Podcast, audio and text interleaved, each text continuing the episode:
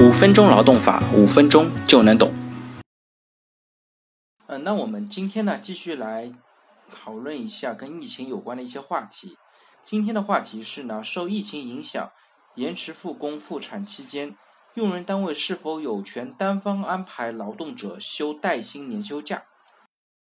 李某呢是在餐饮公司担任厨师，月薪呢八千元。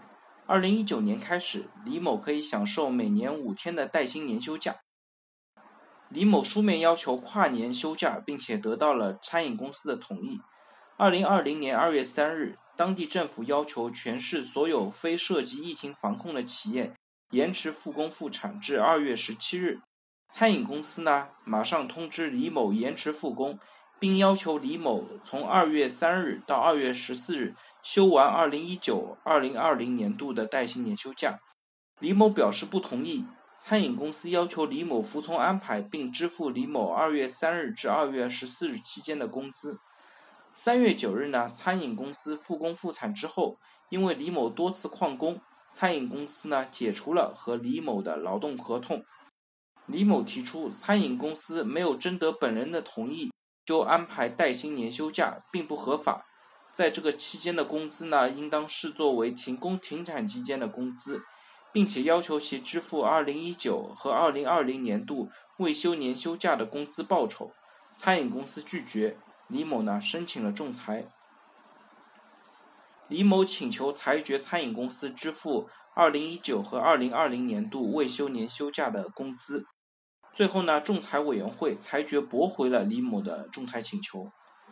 那本案的焦点呢是餐饮公司没有经过李某的同意安排他在延迟复工复产期间带薪年休假是否合法？那我们可以看一下《职工带薪年休假条例》就有规定，单位根据生产工作的具体情况呢，考虑到本人的意愿，可以统筹安排职工的年休假。人社部的相关文件也规定呢，对于不具备远程办公条件的企业和职工协商优先使用带薪年休假、企业自设的福利假期等各种假期。从上述的条款当中也可以看到呢，用人单位其实是有权统筹安排劳动者的带薪年休假的。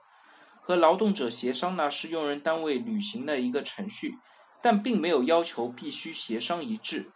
无论劳动者是否同意，用人单位都可以在履行协商程序之后，统筹安排带薪年休假。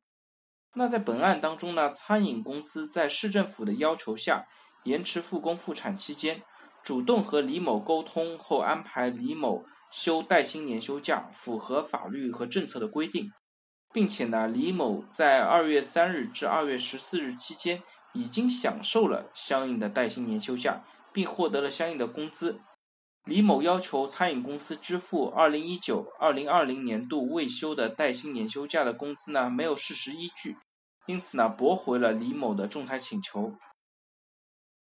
从这个案件当中呢，我们可以看到，安排劳动者在延迟复工复产期间优先使用带薪年休假的时候，企业呢应当尽量考虑劳动者的实际情况，依法履行协商程序，并且依法支付带薪年休假的工资。